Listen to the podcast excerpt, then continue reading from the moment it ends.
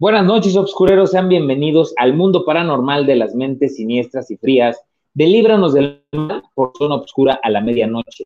Como todas las noches de miércoles, junto a mi buen amigo Jonathan Miranda, hoy vamos a tener un programazo con historias de fantasmas, historias de terror, historias del México antiguo. Y pues, ¿cómo te encuentras, mi buen Jonathan?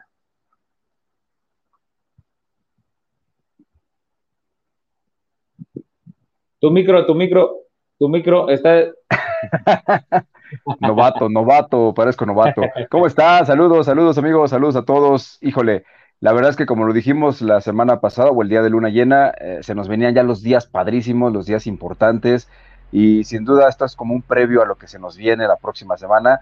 Historias de fantasmas, historias, leyendas, cosas que conocemos y la verdad estoy muy contento porque son de estas historias que nos gustan, que nos asustan, que nos apasionan y sobre todo a uno que le encanta esto. Ya por ahí ya vi que hay otros programas que se suben al, mame, ya sabes, y empiezan a sacar sus programas especiales y todo esto. Digo, nosotros nos dedicamos a esto 24/7 prácticamente. Exacto. Todos los, todos los días, todas las semanas estamos con estos programas, así que pues bienvenidos a este mundo, ¿no? A todos aquellos que se andan también eh, aventurando a hacer este tipo de programas. Sí, claro, ahora sí que que, que, que, nos vaya bien a todos, ¿no? Hay, hay, para todos en la Villa del Señor y ojalá seamos eh, parte de, de, todas estas personas que, que, los estamos como, como invitando o incluyendo a que ellos también hagan programas y investiguen y hagan otras cositas, eso estaría padrísimo, ¿no? Que nos inviten. Y que en algún momento exactamente nos inviten o nosotros invitarlos a colaborar en hacer cositas también bien padres para, para Zona Obscura, para Luna Llena Paranormal, para todo lo que estamos haciendo nosotros, la verdad es padrísimo. Hoy tenemos un súper tema, amigo, ¿no? Vamos a hablar sobre historias de fantasmas. Así es, estas historias que, nos, que, nos aquejan a todos. Ustedes, la gente que nos está viendo, saludos a todos los que ya se están conectando. Eh, ¿Se saben alguna historia? ¿Conocen alguna? alguna de su colonia, alguna famosa. Nosotros hemos platicado muchísimas veces algunas, aquí vamos a mencionar alguna que otra, pero sin duda alguna lo más importante es que ustedes nos platiquen, como tú lo mencionaste la otra vez, que nos cuenten sus historias, que nos las escriban, que nos marquen al teléfono que tú ya tienes ahí para, pues, para poderlos eh, conectar, ¿no? Sí, exactamente. Ahora sí que este, poco a poco vamos, vamos a ir creciendo, vamos a ir creciendo en este canal. Como ya les habíamos dicho, va a haber muchas hay muchas modificaciones, todo esto va avanzando y hemos ido creciendo nosotros también poco a poco junto con el programa, junto con Luna Llena Paranormal, que lo hacemos todas las noches de Luna Llena de cada mes a las 9, 3, 9, 8 de la noche. 8 de la noche. Eh, 8 de la noche porque ya cambiamos el horario, ya tenemos varios programas con, con el nuevo horario y nos está yendo muy bien, donde pues les platicamos un montón de historias y que ustedes también son parte de los que hacen esta esta creación también de contenido, porque con sus llamadas, que, donde nos platican todas estas historias que les han ocurrido, pues es padrísimo. Eh, la verdad, pues estamos ah, eh, súper, súper emocionados de que ya llegara este programa, ¿no? El programa donde vamos a contar puras historias de terror durante una hora y que ustedes también nos cuenten las suyas, ¿no? También pueden eh, este, mandarnos sus audios a, a, Zona, a, Zona Obscura a la Medianoche eh, ya sea por Facebook o por, o por el WhatsApp. El WhatsApp ahorita se los pongo para que ya lo tengan, este, miren, ahí les va, ese es el número de WhatsApp por si quieren ustedes mandar ahí sus audios o también alguna historia. Ahí está. Eh, y pues nosotros con todo gusto los ponemos en vivo o las contamos también en vivo, ¿no, amigo? ¿Tú traes tus historias? Pues tengo algunas, algunas ahí que, que encontré, otras que iremos comentando, que a lo mejor eh, ya conocen, pero vamos a ir platicándoles algunas cuantas y que la gente vaya corroborando, ¿no? Si las conoce o no las conoce, eh, historias, leyendas, cosas que nos han pasado. Y pues gracias a todos los que ya están conectando, Demetrio Cano, saludos, Norma Edith Luna, eh, Toby Rascón también, saludos a todos, la verdad es que qué padre que estén ya conectados. fíjate que Emma López también dice buenas noches, Jonathan.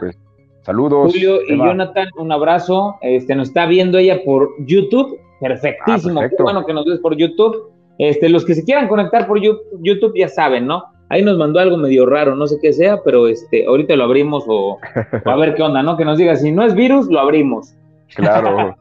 bueno, y yo, sí, yo los quiero invitar, junto con mi buen amigo Jonathan, a que nos sigan en todas nuestras redes sociales como Zona Obscura a la medianoche o arroba ZO, que compartan, que se suscriban a los canales, que activen la campana, también que nos califiquen. Acuérdense que es importantísimo calificarnos y que todo lo que les dicen ahí en, en las redes sociales donde te dicen comparte, activa la campana, comenta, todo es importantísimo para nosotros porque con esto seguimos haciendo este tipo de contenidos que a ustedes les fascina, ya, ya están, yo me imagino que esperándolo cada miércoles porque ya son Obscure fans.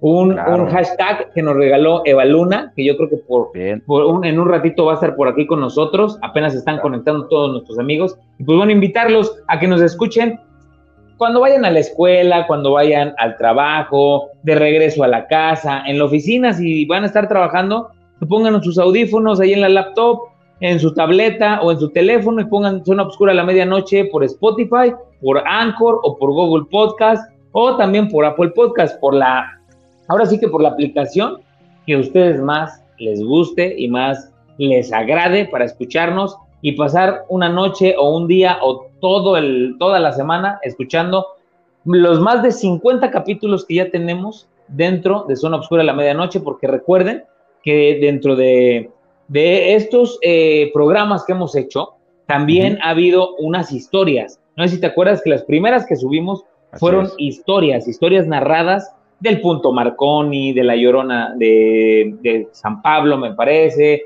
Ahí hay una historia también de aquí del Cañón de Lobos. Hay varias historias y se vienen más, ¿eh? Y se vienen más en nuestras voces porque también ya le vamos a atorar ahí a contarles las historias que, que estamos redactando, que estamos escribiendo y les vamos a meter una producción, la verdad, bien padre.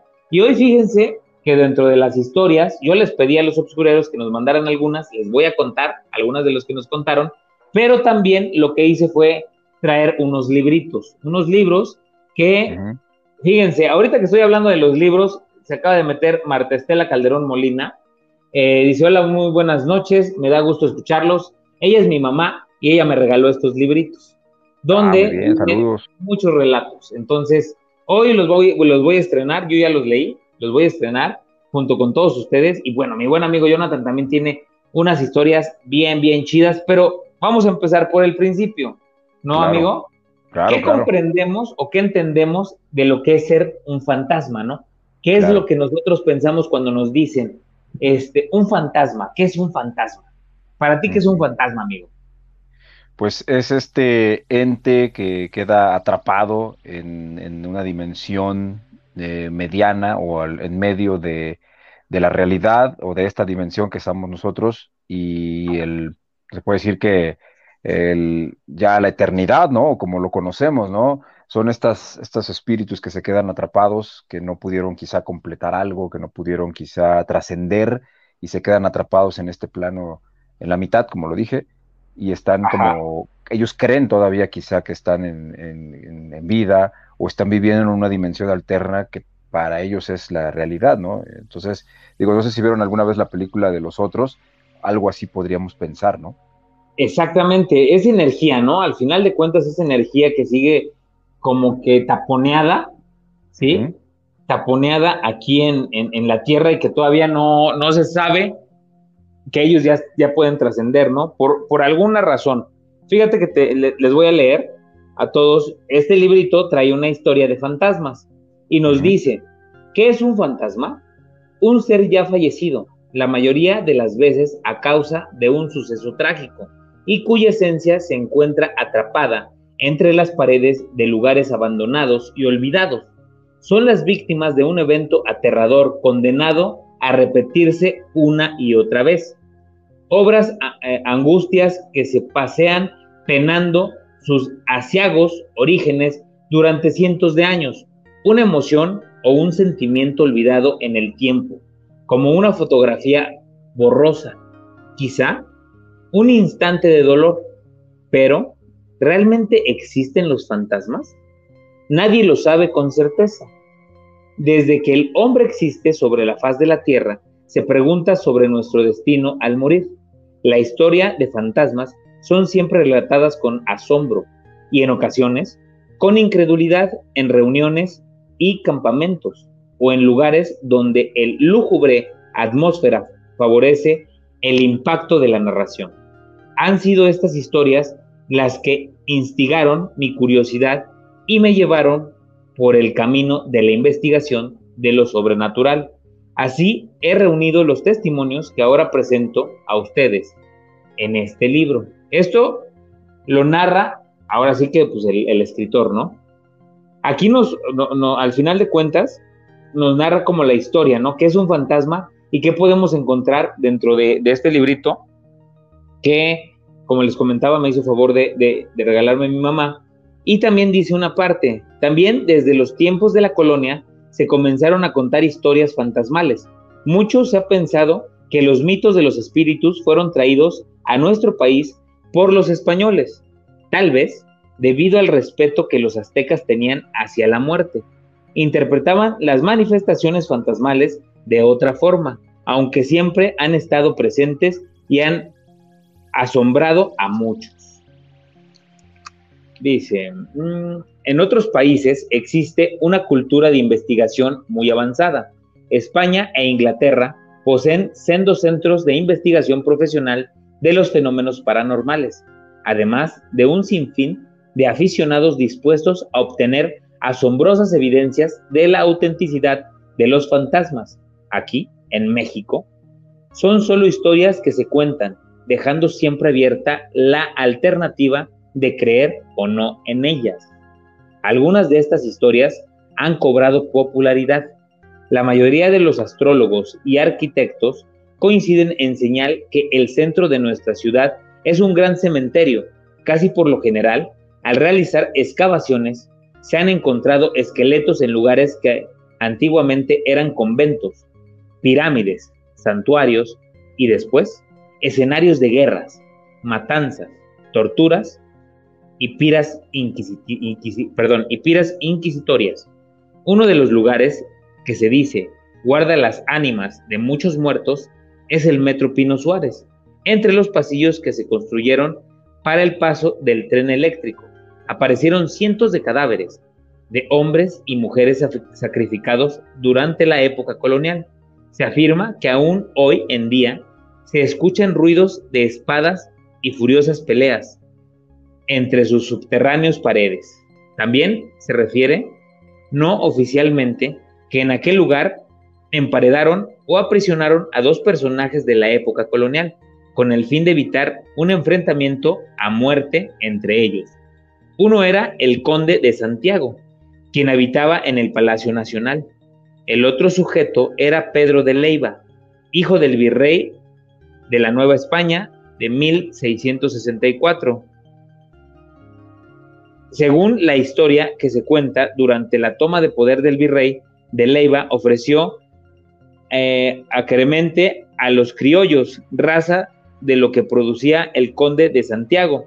La ofensa propició el reto de un duelo a muerte. El entonces obispo, Diego Osorio Escobar, se encargó de solicitar a las autoridades que encarcelasen a los dos personajes para evitar que se mataran.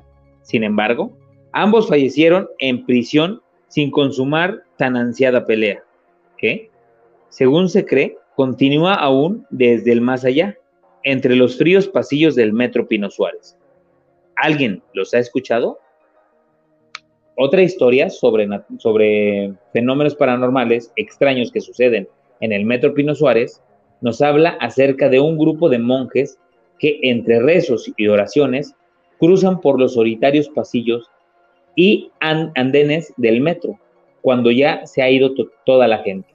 Algunos empleados de limpieza aseguran haberlos visto y según comentan, cada vez que se aparecen, presagian alguna tragedia. Se dice que en tiempos de la colonia, en el lugar donde ahora la estancia Pino Suárez, había un túnel que sería de los monjes de un convento para pasar clandestinamente. ¿Con qué objeto? No lo sabemos, pero tal parece que aún continúa su letanía desde el más allá. Guillermo Sandoval es un hombre de religión católica, tiene 45 años, es casado y tiene ya 19 años de trabajo para el transporte colectivo. Lejos de escuchar espadas y lanzas o de presenciar el desfilar de los monjes espectrales, pudo presenciar una auténtica manifestación fantasmal entre los túneles del Metro Pino Suárez. El mismo que les vamos a contar adelantito. ¿Cómo ven? Wow. Empezamos bien, ¿no? Interesante, sí, sí, sí. Es que la verdad es que el metro, sin duda alguna, como todos esos lugares donde circulan muchísimas personas, más allá de lo que ya contaste, la historia, lo que hay detrás, pues las energías siempre están a flote, ¿no? Por lo mismo de que todo el tiempo circulan miles y miles de personas todos los días y cada persona tiene una energía diferente. Entonces, esas energías pues se van acumulando, se van guardando, personas que traen energías negativas, personas que vienen con problemas, eh, personas que ya traen, este, vienen acarreando, pues mucha gente, aunque parezca chiste, pero mucha gente trae eh, en, sus, sus, hombros, trae eh, consigo fantasmas pegados o energías negativas pegadas que ahí de repente se pueden quedar. Entonces se va generando todo este halo y sin duda alguna me queda claro que el metro esconde muchos misterios, ¿no? Es que fíjate que, o sea, tiene toda la razón, ¿no? Eh, al final, el metro, cuando se excavó, una tenemos que ver desde la historia, ¿no? Tenochtitlan era un lago en el cual una, en ese tiempo era una deidad, les dijo que, que a los aztecas, que donde encontraran la figura de un águila devorando una serpiente encima de un nopal, pues tenían que construir ellos la ciudad. Pues resulta que en este lago, justo en medio, había un águila devorando una serpiente encima de un nopal. Entonces lo que hicieron ellos fue agarrar piedras y lo que fuera y empezaron a aventar a esta laguna. Después se dieron cuenta que iba a ser imposible, ¿no? Que cómo iban a llenar todo eso de tierra y comenzaron a ocupar islas como las que hoy se ven en, en este, en ah, Xochimilco. En Xochimilco, exactamente. Las que hoy se ven en Xochimilco, igualitas eran las que se ocupaban. De hecho, la parte de Xochimilco todavía es la laguna, que en aquel tiempo existía y que era todo lo que hoy conocemos como Ciudad de México. Claro. Entonces, imagínate que la batalla fue desde la conquista, ¿no? Desde que llegó este Hernán Cortés, Cristóbal Colón, todo esto se ha ido eh, ahora sí que, que, perdiendo en la historia y que al final sí hay muchas muertes, ¿no? Muchas muertes, ni siquiera a lo mejor eh, muertes que hayan sido enterradas, muchas pudieron haber sido ahogadas. Claro. Y con el paso del tiempo, que llegó la ya que llegó a taparse completamente la tierra y toda esta onda que realmente es como, como fango, ¿sí? Porque de hecho la, Ciudad de México se está hundiendo por lo mismo, porque es fango, no es un piso, no es un suelo firme porque era agua, por eso se inunda y pues podemos ver que infinidad de muertes, infinidad de, de situaciones pues han pasado este, dentro, de, dentro de esta ciudad, ¿no? Y yo no veo descabellado, fíjate, que, en realidad haya sucedido todo eso y que en el metro, al excavar estos túneles, pues al final encuentren estos cuerpos y ¿qué pasa, no?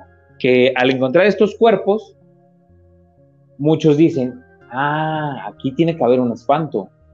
Porque también, yo creo que todos hemos escuchado esta historia donde nos cuentan que en cada construcción gigantesca debe de haber enterrados, ¿no? Debe de haber ahí dos, tres muertitos para que tengan firmes, ¿no? Los, los cimientos y todo. Yo la verdad he preguntado a amigos que tengo que son ingenieros y que son arquitectos y me dicen, pues la verdad no es cierto, o sea, eso es una leyenda urbana, ¿no? Claro. Pero sí cuentan que muchas veces los veladores que están cuidando esas grandes construcciones, eh, en efecto, escuchan, han escuchado eh, lamentos, o han escuchado pláticas, o han escuchado cadenas, o algo por el estilo. Pero bueno, nos gustaría saber si nuestros amigos, eh, como tú ya lo dijiste, ya está Demetrio Cano, Eva, Toby Rascón, un saludo, eh, Marta, Estela también, un saludo a mi mamá, María Estela Rivera Fuentes, que ya está por aquí, eh, Demetrio Cano también nos dice, absolutamente todos o a todos nos ha pasado algo relacionado con fantasmas, exactamente. ¿Cuántas historias guardadas ahí? Exactamente, Eva. Hay muchas historias este, guardadas. Y nos gustaría que nos contaran también una y que, pues bueno, también mi buen amigo Jonathan, si te traes una historia, pues échatela de una vez, ¿no? Híjole, Sí, eh, eh, antes de empezar con la historia, a mí, me da mucha curiosidad, ¿qué hubiera pasado si no hubieran construido la, vieja, la Tenochtitlan en, el lago? Que se hubiera quedado el lago inerte y que lo hubieran hecho alrededor. Qué, bonito hubiera sido, ¿no? Qué hermoso hubiera sido ese, lago, enorme. Pues fíjate que como, como en... Yo he visto, no, no sé si ustedes amigos, tú amigo Jonathan, este, no sé si llegaste a ver la serie de Prime Video de Amazon, que se llama Cortés. Así se llama la, serie, es muy mm. buena. Sí, supe cuál pero no, no, no la vi. De hecho, este, el, el cuate este, el actor que hace a Cortés, es el que hace a Cantinflas en, la, en la última película. Un actor español, sí. Es un actor español, exactamente. Y ahí cuenta, la verdad a mí me gustó mucho porque cuentan la historia, no tanto, o sea, cuentan la historia de los españoles, cómo se, la, se la jalaron al, la neta, al que, cómo llegaron a conquistar, o sea que sí fue una, una, una, algo muy cañón, pero también cuentan que los aztecas también tenían muchas broncas con, con los tlaxcaltecas, con los chichimecas, con los zapotecas, o sea, tenían una, una guerra, aunque era la, la, ciudad más grande, tenía una guerra muy cañón y por eso es que pues, realmente les ganan. Pero ahí en las escenas se ve cómo está la ciudad y cómo era la laguna, o sea, realmente era una isla en medio, era una isla donde ponen todas las pirámides y alrededor era agua y cómo estos cuates eran tan inteligentes que sembraban en estas, en estas islas eh, sobre el agua, ¿no? De ahí podemos decir que yo creo que ahí inició toda esta onda del hidropónico. Que ahorita lo vemos como, como algo, algo de, este, de este milenio, ¿no? Como algo novedoso pero si, si nos remontamos y empezamos a ver cómo ellos eran, cómo ellos hacían, este, pues ahora sí que sus productos y cómo, eh, cómo ellos sembraban y todo, pues era una forma hidropónica, porque la raíz, estando en, la, en la isla, la raíz iba al agua, buscando el agua. Claro. Y eso ayudaba. Entonces, eso ayudaba muchísimo. Entonces, yo, yo pienso que es algo hidropónico y que desde aquel tiempo ya se tenía nada más que eso todavía como que no nos los habían dejado bien, este, bien escrito ni bien dicho, ¿no? Y pues posiblemente, exactamente, por eso no, no teníamos esa, esa ciencia o no la queríamos tener porque muchas veces pues decían, no, pues eh, ya tenemos 100 mil productores en tierra y pues es lo que, lo que tenemos y es lo que hay, ¿no? Pero ya cuando se aventuraron, yo creo pues es que hay más agua que tierra, mi amigo. Claro. ¿Qué hubiera pasado? a tu pregunta ya le eché un chorote ahí, pero ¿qué, qué, hubiera pasado si se hubiera visto, o sea, si así en, la, en, en, estas series se ve hermoso, ahora imagínate en la vida real, ¿no? En la vida real, sí, sí, sí, sí. Sí, esas son de las cosas que a mí, híjole, me fascinan. A ver si un día tocamos el tema de los viajes en el tiempo. Digo, a mí nada más por ese tipo de cosas me gustaría viajar en el tiempo para volver a ver ese tipo de cosas, ¿no? ¿Cómo era? Viene próximamente, próximamente viene. Eso, vamos a hablar. y bueno, pues ya eh, hablando de historias, básicamente, más que contar una historia como tal, es estas historias famosas de las famosas historias de carretera, las apariciones en carretera, las famosas niñas, los famosos entes, fantasmas que se que se atraviesan y que no solamente son exclusivas de México, ¿no? sino en diferentes partes del mundo. Estaba leyendo de que en España también hay historias, que allá en Sevilla hay una, hay una localidad muy cercana a Sevilla donde se aparece en una curva una niña y, que muchas veces también van este, conductores. Aquí hemos escuchado N cantidad de historias de conductores que van en sus automóviles y de repente despide a alguien Ray. Pero hay una que yo vi hace mucho tiempo, la estuve buscando a ver si la encontraba, pero me acuerdo muy bien de la historia.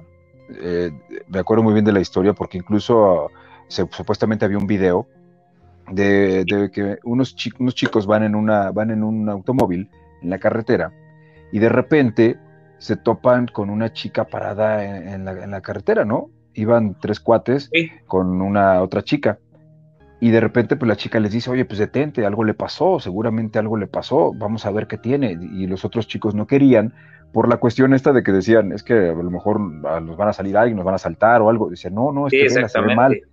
Se detienen, los, finalmente los convence la chica que se detengan. Se detienen y la chica estaba como desorientada, como sacada de onda de que qué estaba pasando. le preguntan que qué le había pasado, que dónde estaba, decía yo, no, es que este, pues es que hubo un accidente aquí adelante y yo me adelanté porque tuvimos un accidente y no sé qué. Y dijo, por favor, ayúdenos, están allá adelante mis amigos y tal y tal.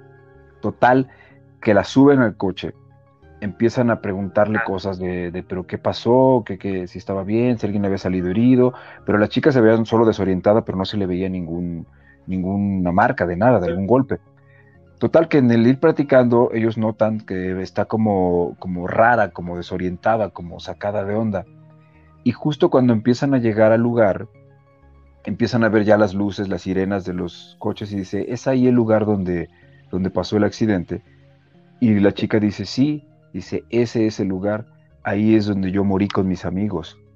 Que cuando dice eso, la voltean a ver y la chica se ve con un rostro demacrado y con sangre y que en ese momento el chico que iba en el coche manejando pierde el control del automóvil y se voltean. Y supuestamente en el video que existe, que yo lo busqué y no lo encontré, eh, supuestamente del video se ve como la cámara del, porque van grabando supuestamente. A lo mejor puede ser fake, no sé, pero la historia es muy, muy interesante.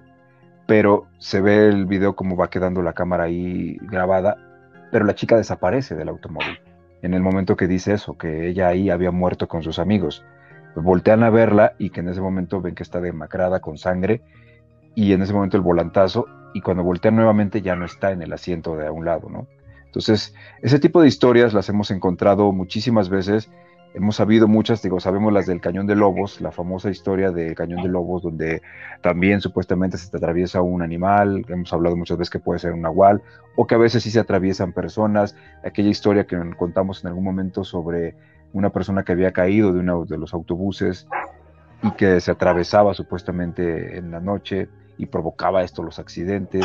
La verdad es que esas historias de, de, las carreteras son bastante interesantes. No hace mucho estaba viendo en televisión también una historia que en una carretera también ocurrió un accidente muy fuerte, donde de igual manera murieron muchas personas y que si tú vas en la noche a una cierta hora, llegas a escuchar el rechinar de las llantas y lamentos en ese lugar, ¿no?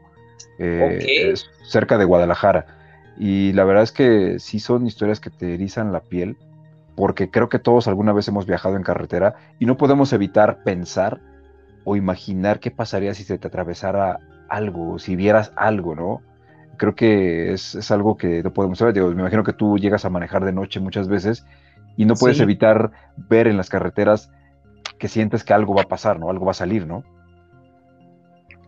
Fíjate que a mí me pasa mucho que cuando yo estoy manejando en la noche, siempre siento, no sé si a mí nada más me pase, o a más de, las, de, nuestros amigos, siempre siento que hay alguien, o sea, aunque vaya solo, que hay alguien en el asiento de atrás y que en algún momento lo voy a ver en el retrovisor. Uy, eso sí es horrible. Sí, sí lo has sentido, o sea, yo digo que nuestros amigos también lo han sentido. Fíjate que aquí nos están, nos están mandando, este, dice Eva, de hecho, cuando alguien fallece, la energía de las personas que trascienden aún perdura por días. Es por ello que su presencia se siente más. Así es. Dice Demetrio Cano, sus sistemas pluviales o de drenaje también son curiosidad. Yo me imagino que está hablando de la Ciudad de México. Así es. Eh, y dice Marta Estela, en el molino de flores, que era una hacienda pulquera en Texcoco, se aparece un monje en un corredor y hay un edificio de dos pisos que dicen se asoma por un balcón una dama. Échale, ¿eh? Sí, sí, sí. buenas historias. Bueno, lo que tú, tú me, preguntabas, mi amigo, fíjate que yo siento eso, ¿eh? Yo siempre he sentido, voy manejando y siempre voy viendo el retrovisor porque siento la presencia de alguien. O sea, que alguien siempre va conmigo. Yo siempre digo que son eh, presencias que me cuidan. Claro, o sea, la verdad, yo siempre siento que es, que es alguien que me cuida, que va conmigo, este, mi, abuelita, o que va conmigo alguien, alguna persona que, que, me, que me quiso mucho, que me sigue queriendo mucho, que me está protegiendo y que por eso este, va conmigo. Yo, yo, yo les voy a ser sincero, yo oro muchísimo órale. Mi perro, mi perro. Yo, siempre, este, siempre en las mañanas y en las noches, y más cuando voy en carretera, hago mucha oración para que este, pues bueno, me vaya bien en el camino, pueda llegar bien a, mi destino, que no haya ningún problema, este, que siempre me, pues que, a lo que, en lo que yo creo, ¿no? Que me acompañen y que, que siempre estén conmigo, ¿no?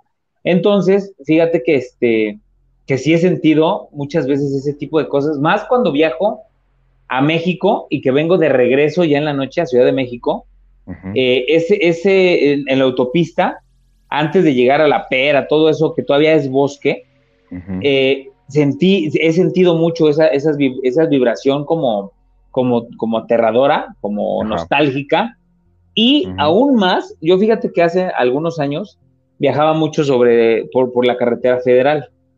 Eh, iba, siempre me iba en las, en las mañanas, iba a comprar unas cosas y ya regresaba bastante tarde, te digo, bastante tarde, entre 8, 9, 10 de la noche, ¿no? Y me venía por la federal. Este, tenía ahí un, jefe en mi trabajo medio codo que no me daba para la, para la caseta. saludos. sí, saludos. Me tenía que regresar por la federal. Entonces, este, la federal siempre me dio, me dio mucha, o sea, muy mala espina y la verdad, mucho temor. No tanto por los muertos, aunque sí, de repente sí, yo llegué a ver sombras o llegué a ver gente que yo decía, bueno, ¿y qué hace aquí, no? O sea, estamos en la nada, porque no había nada absolutamente.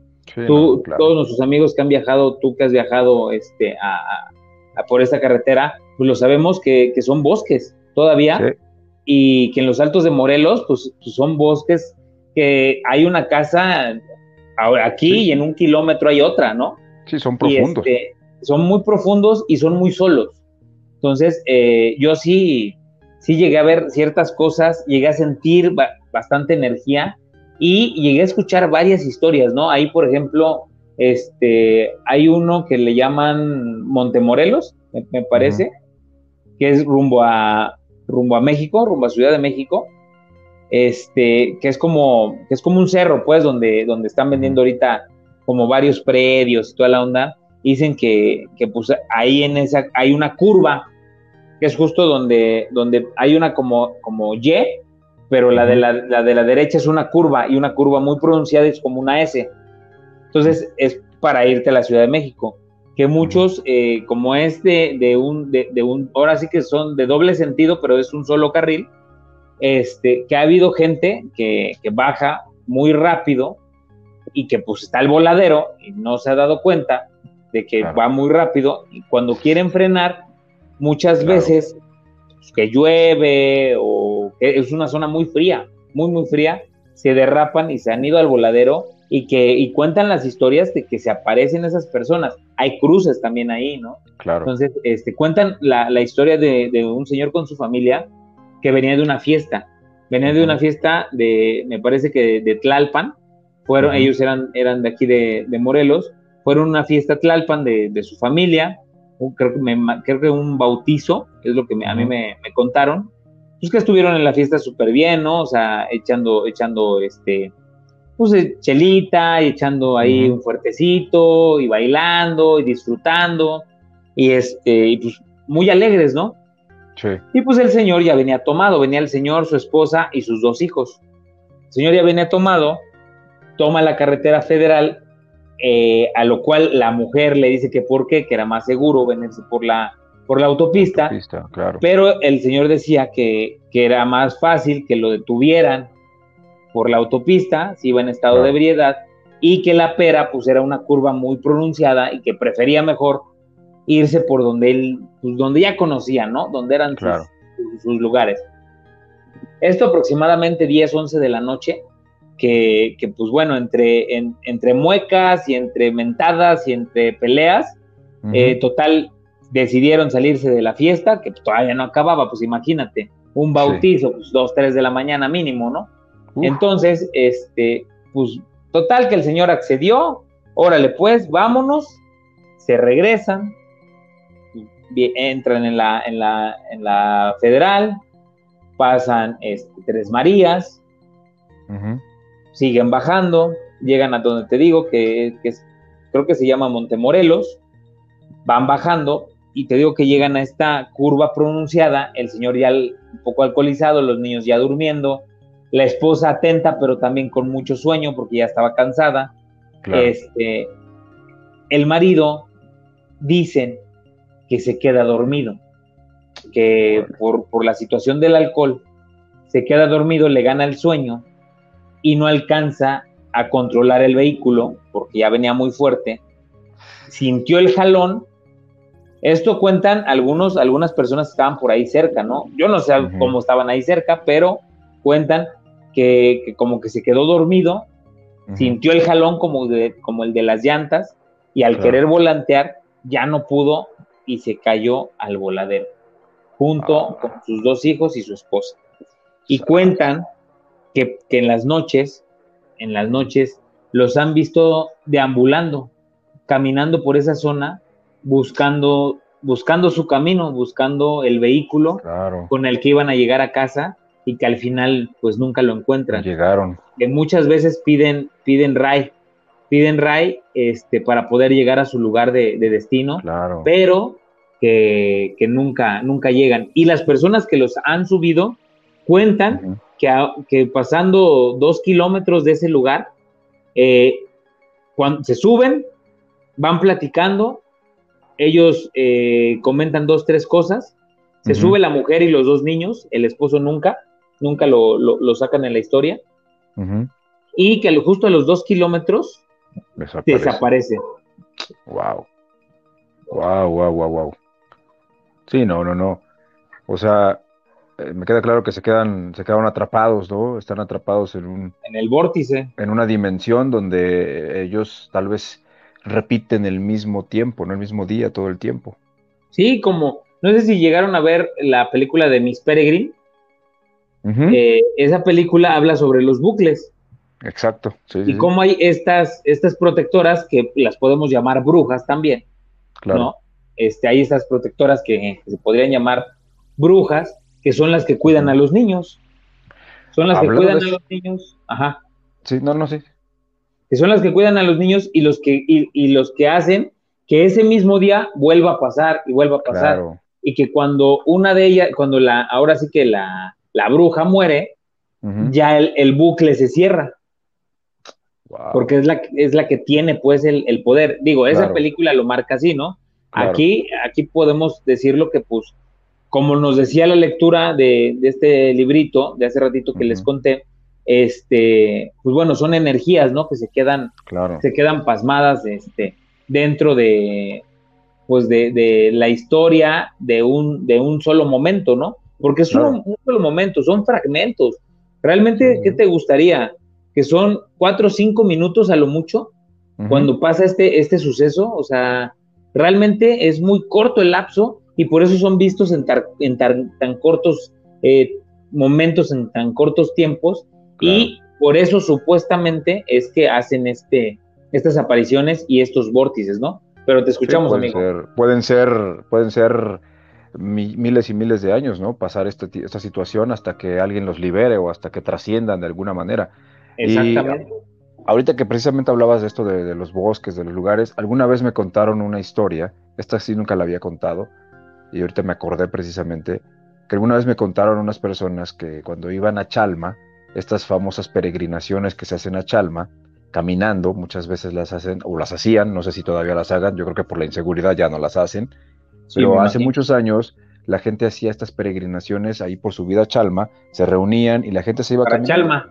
Exacto, cruzaban el cerro, iban por todo el cerro, bordeando ahí, subiendo, bajando cerros. Y, me cuentan que esas personas que iban, iban muy bien, contentos, jijiji, jajaja, la plática, el, el cotorreo, pero que de repente uno de ellos se empezó a quedar como callado y, como volteando para todos lados. Y que de repente les dijo a todos, cállense, cállense, escuchen. Y que se escuchaba a lo lejos o muy cerca eh, como murmullos y como, como pisadas, como que había pisadas. Entonces otro le dijo, no, pues seguramente es otro grupo de, personas que van caminando y, decían, puede ser, pero iba otro señor que también ya tenía muchos años haciendo esto, que decía que no, decía no, son las, son las brujas que viven por aquí, las brujas que habitan en los bosques, que nos están rodeando para, precisamente para ver qué estamos haciendo. Son estas guardianas o guardianes de, los bosques. El bosque. y que iban, iban custodiando ellos para ver que no hicieran algún, algún mal o algo. Dice, lo único que tenemos que hacer es caminar pues, sin parar y, respetar, respetar el bosque, respetar lo que hay aquí, porque si no entonces nos pueden atacar. Pero que escuchaban murmullos, como risas y como, como que movimientos fuertes, así como, como si cruzaran como volando, podríamos decirlo. y, eso es algo que, al principio no lo creían, hasta que después empezaban a indagar con otras personas y decían que sí, que, que llegó a pasar, llegaron a pasar casos, no sé si sean reales o no, llegaron a pasar casos que llegaron a perder este, personas ahí en, esos lugares, que se perdían. Muchos llegaron a achacarle a los animales, ¿no? Que a lo mejor un coyote o algo les había atacado, pero hubiera sido muy evidente, ¿no? Los animales hacen ruido, hacen ruido, y que nomás de repente desaparecían.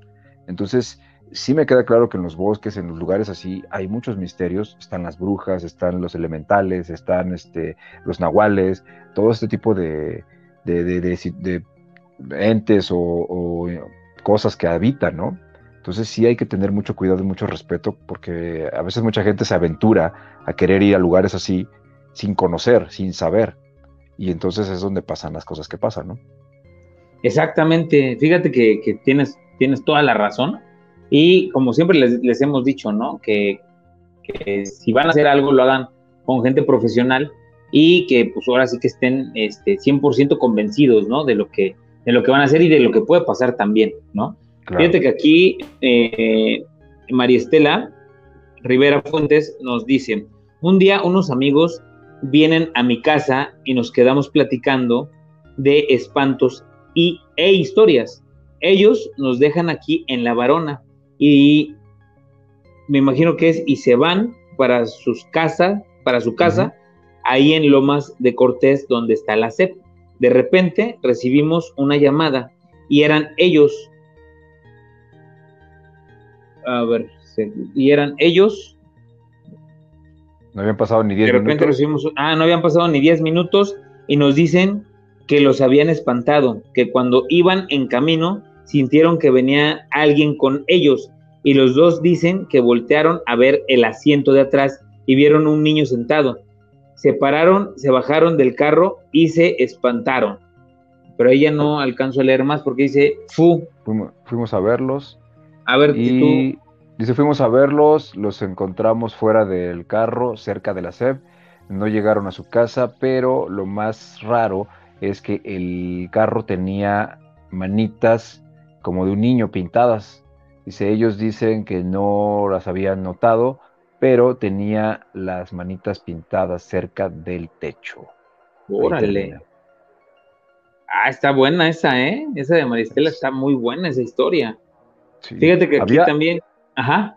Había una historia, no sé si recuerdas, hace muchos años, la sacaron en algún programa de estos famosos, de un lugar que estaba cerca de unas vías y que supuestamente si tú dejabas el coche eh, a la mitad de las vías, después de un cierto tiempo regresabas a ver el coche y se encontraban manitas pintadas en, la parte trasera o alrededor del coche, que supuestamente la historia era porque ahí habían muerto, no sé si un camión escolar que se había eh, atravesado eh, y el tren se lo llevó y ahí murieron niños. No me acuerdo en qué, en qué ciudad fue esto, si fue por Guadalajara, por Morelia, un lugar de esos, y que supuestamente eso pasaba también, y cuando tú llegabas y dejabas el coche a la mitad, nomás como para experimentar, que llegaban a notar después de un rato, notaban las manitas pintadas alrededor del coche, como que lo tocaban o lo empujaban. Los niñitos que habían muerto, ¿no? Son esas historias urbanas que se llegan a saber y que si tú te pones a, analizar y a investigar, seguramente encontrarás el accidente, ¿no? O lo que haya pasado en ese momento, ¿no? Y de ahí se derivan todas las historias, ¿no? Sí, exactamente. Digo, hay, hay miles de historias. Fíjate que esta de María Estela este, está muy buena. Está muy buena la historia. Eh, también aquí nos dice Kenji Aris, buenas noches, ya llegó. Fíjate, Kenji Aris dice, a mí ahora me ha hablado la niña que una vez ya les conté. Está buena esa, ¿no? O sea, dice que ahora ya, ya le ha hablado la niña que nos contó la vez pasada. ¿Sí te acuerdas? Que nos contó de su casa, ¿no? Ajá, que, que, la veía ahí, ¿no? Exactamente, pues dice que ya le habló. Dice, a mí ahora me ha hablado la niña que una vez ya les conté. Exactamente. pues cuéntanos la historia, ¿qué te dijo o qué onda? O sea, ¿quiere algo? Si igual y, la podemos ayudar también a, que, a que pueda ir, este, pues pueda trascender. Acuérdense que también, que es muy importante decir, que muchas veces los niños no son niños, ¿verdad? O sea, son estos demonios este, que se hacen pasar por, por niños porque pues, es mucho más fácil engañar este, siendo un niño y que el corazón de uno se le haga este, pedacitos para ayudar a un niño que pues el de un adulto, ¿no? El de alguien grande. La verdad, pues es más, más difícil y más complicado. No hay nada más puro que, que los niños, ¿no? Y por eso este, pasan este tipo de, de, situaciones y de cosas. Fíjate que dice también, Maristela, así, sí que, que movían el coche, me imagino que dice, sí que movían el coche. Ok, Maristela, pues este, está muy buena, está muy, muy buena tu historia. Fíjense que les voy a contar, les voy a contar también otra historia de, de este librito. Son historias cortas, pero son de hechos verídicos, ¿eh? Ok. Eh, y ahorita les vamos a contar la, la, historia de el metro, este, que pues es la estación Pino Suárez. Les vamos a contar esa, esa, historia para que ustedes nos puedan decir qué creen, si, si creen en ella o no. Pero les voy a contar una que dice, ¿me das un aventón? Así se llama la historia. Alejandro uno de mis amigos me contó que su tío tuvo una experiencia con el fantasma de una mujer. Para esto, su familiar se dirigía al hospital de la raza porque su mamá estaba internada. Los doctores no le daban muchas esperanzas, diciéndole que se preparara para lo peor. El tío iba en su auto y ya era muy noche. Durante el trayecto a su destino, en medio de la carretera, se le apareció una mujer que le pidió un aventón. Este se detuvo y la dama se acercó. Ella estaba vestida de blanco. La mujer le dijo que si podía llevarla a dar una vuelta, a lo cual este señor le respondió que no porque tenía una emergencia. Siguió su curso y llegó al hospital. Cuando bajó del auto, vio que en la parte de atrás, en la cajuela, está sentada la mujer. Ella solo le sonrió y el tío de Alejandro se espantó y corrió hacia el hospital. Cuando observó a esta mujer vestida de blanco, de inmediato sintió un escalofrío, pues era imposible que se hubiera venido sentada en la cajuela, además de que lo hubiera visto por el espejo. Él sabía que era algo sobrenatural.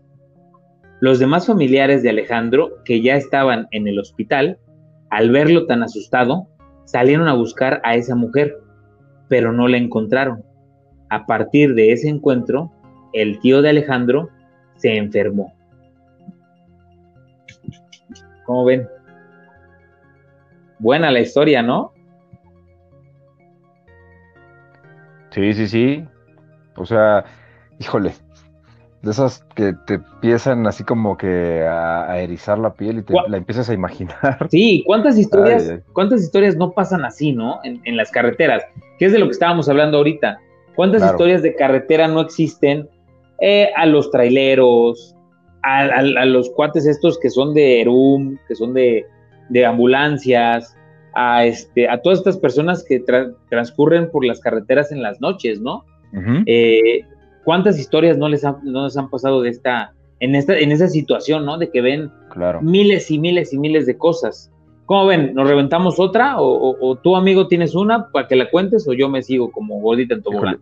Fíjate, justo, justo estaba tratando de abrir, pero no me deja abrir. Hay una, hay una, hay una muy famosa, que eh, no, no es tanto como de fantasmas. La, es que no me deja abrir, pero la puedo contar, digo, me acuerdo muy bien de la historia. Era, es una historia que, se genera allá en, Inglaterra, donde una niña, pues era de familia muy, muy acomodada, ya sabes, el papá, la mamá, ricos, poderosos, potentados. Historia clásica. Exactamente, y la niña, pues, era única, hija, era hija única. Es que no, no abre mi computadora, ya está jodida mi computadora. Era hija única. Y resulta que, pues, la niña siempre estaba sola, porque los papás se la pasaban en fiestas, en reuniones, ya sabes, gente de alcurnia, ¿no? Entonces le compraron un perro a la niña, ¿no? Para que le hiciera compañía, para que la niña pudiera, este, pues no sentirse sola en las noches porque la dejaban pues sola en la casa. Y una de tantas noches que la dejaban sola, era una noche pues tenebrosa, estaba lloviendo, estaba haciendo un viento impresionante, pues la niña tenía mucho miedo y siempre acompañada de su perro fiel. El perro siempre se acostaba debajo de la cama. Entonces la niña lo que hacía era bajar la mano para que el perro le lamiera la mano y ella ya se sintiera segura. Una, una, de esas noches, eh, la niña empezó a, pues, a, sentir mucho miedo porque estaba haciendo mucho, pues, mucho, mucho, este, ¿cómo se llama? Mucho, mucho viento, mucho ruido. y aparte la niña acababa de ver la noticia de que de un manicomio se habían escapado, pues, personas que estaban ahí internadas. Ajá. Entonces eso le dio mucho miedo esa, esa historia, ¿no? De la que acababa de ver en televisión. Al tener todo este miedo la niña se había ido la luz, ella bajó la mano para que precisamente su perro, como siempre, la pudiera, pues la pudiera lamer, y así consolarla. La niña tuvo muchas ganas de ir al baño, se levanta, se va al baño, y cuando llega a la puerta del baño, ve a su perro descuartizado, muerto, y con la sangre del perro escribieron en, la, en, una de las puertas, los locos también sabemos lamer. En ese momento la niña, la niña pues dio un grito impresionante, ¿no? Es una de esas historias que, que se comentan, no sabemos si sea real, si sea cierta, pero como sea es una historia que tú te la puedes imaginar, ¿no? Te puedes imaginar el terror que puede sentir una persona así, porque cuántas veces no nos hemos quedado solos en casa, cuántas veces no nuestros animales han mostrado actitudes extrañas. Mis perros, por ejemplo, son muy tranquilos, ladran, sí, hacen su relajo, pero noto inmediatamente cuando ya no es algo normal su actitud. Muchas veces eh, a uno de mis perros ha quedado viendo hacia un punto fijo sin parar y, no le ladra ni nada, solo está fijo. Y me paro, veo, ahorita sí ladro, pero me paro, veo y el perro muy tranquilo, pero mirando a un punto fijo. Y acto seguido yo he sentido como ese escalofrío, ese, ese erizar de la piel, como que sí hay algo, una presencia, algo. No sabemos si sea algo bueno, algo malo, seguramente algo bueno porque no, no, no siento algo, algo negativo. Ajá, no sientes. Exacto. Ese tipo de historias creo que a todos nos ha pasado. Y fíjate, Kenji ahorita aquí nos está diciendo que, que en, lo de lo que nos estaba contando, dice que, que se ríe y que la voz es de una niña, que se escucha la risa y que se ríe, que es la voz de una niña. Y lo raro es que su cachorrito dice que la ve y que le mueve la cola como si la conociera. Órale, no manches. Híjole. Estaría padre, ¿no? Que nos invitara a ver, a ver el fenómeno. Estaría bueno. Poner pues unas camaritas y a ver qué. Le podemos aconsejar que grabe, ¿no? ¿Qué podemos este, sacar? Sí, que grabe y que nos los mande, ¿no? Y, poderlo aquí checar con, con todo el equipo que nosotros tenemos. Fíjate que María Estela dice, te, mandé la que dices, Jonathan, la de las vías del tren.